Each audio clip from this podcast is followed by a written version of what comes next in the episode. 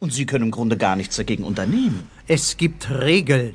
Die Sie aufstellen. Es sind aber nicht meine Regeln. jetzt lass doch gut nee, sein. lass, doch, lass doch mal. Und was passiert, wenn ich da nächste Woche wieder stehe? Hä? Lassen Sie mich abschleppen? Hä? Sprengen Sie mein Auto in die Luft? Kleben Sie mir aus Rache Kaugummi in die Haare? Egal, lass ihn doch. Sie, Sie sind ein Flegel und ein Lump. Richtig, Klaus. Ich bin vor allen Dingen jetzt weg. Psst. Was ist denn? Es hat geklopft. Wir haben es gehört. Wer kann denn das jetzt sein? Mir egal.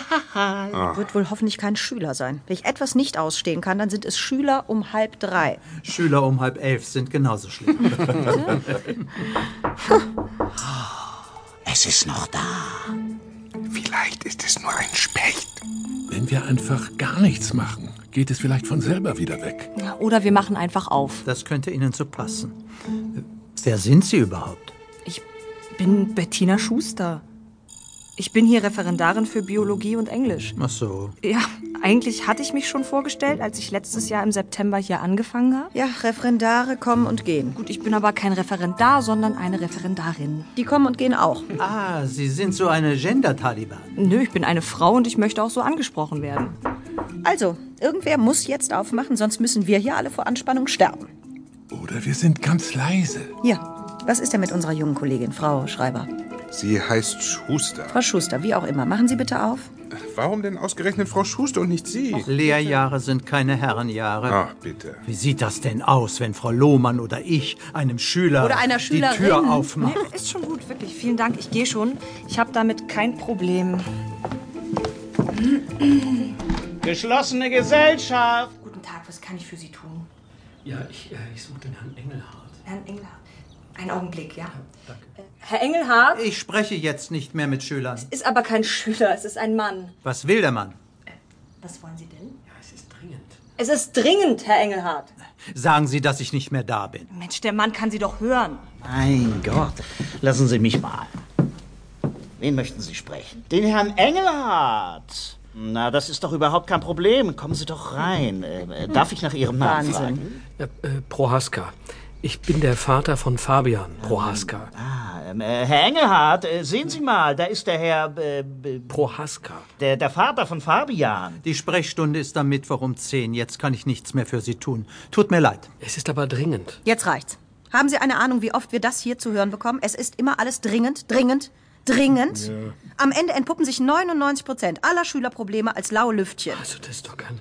Der laues Klimawandel ist dringend und die Flüchtlingsproblematik. Wieso müssen sich die Menschen mit ihren lächerlichen Anliegen hier so wichtig nehmen? Also, das kann man doch so nicht sagen. Wer Kummer hat, der ist im Recht, sage ich immer. Und wenn es nur einmal dringend ist, dann müssen wir da sein. Was ist denn mit Fabian? Wie können wir Ihnen helfen, Herr Poraska? Ist etwas passiert? Hat Fabian ein Problem? Licht- Ja, Herr Engelhardt ist Fabians Problem. Wie heißt der Sohn? Fabian Prohaska, ich bin der Vater. Ah, Ach so, ja. Ich kenne Ihren Sohn. Ein sehr netter Junge. Das findet Ihr Kollege nicht. Das ist eine Unterstellung.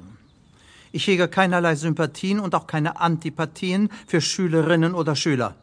Bei mir zählt ausschließlich das Leistungsprinzip.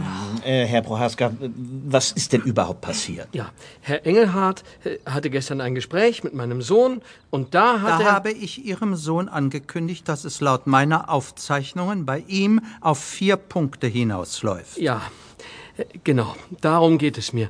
Ein Punkt mehr. Und er bekommt die Zulassung für das Abitur. Es geht wirklich nur um einen Punkt. Den er sich hätte verdienen können. Bei mir wird nichts erbettelt. Das weiß jeder, der mich kennt. Bitte. Äh, Ich will ja gar nicht um eine Note für meinen Sohn betteln. Dann tun Sie es auch nicht. Ich, ich will Sie nur davon überzeugen, ihm nicht seine Zukunft zu verbauen. Ja, das finde ich wirklich einen netten Zug von Ihnen. Am Montag haben wir hier die große Konferenz. Genau.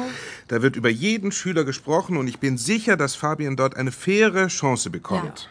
Dafür müsste aber Herr Engelhardt seine Meinung ändern und äh, naja, deshalb bin ich hier. Ich habe keine Meinung. Ich habe Ergebnisse. Die stehen hier drin und die sind unbestechlich. Das habe ich Ihrem Sohn auch schon gesagt. Ich halte nichts davon, Schülern eine Hoffnung zu vermitteln, wo keine Hoffnung ist. Das ist unmoralisch. Moment, also Sie sagen mir hier ins Gesicht, dass mein Sohn das Abitur nicht machen kann. Tja, es muss ja auch nicht jeder das Abitur machen. Aber Fabian braucht das Abitur. Ihr Sohn hatte nun über ein Jahrzehnt lang Zeit.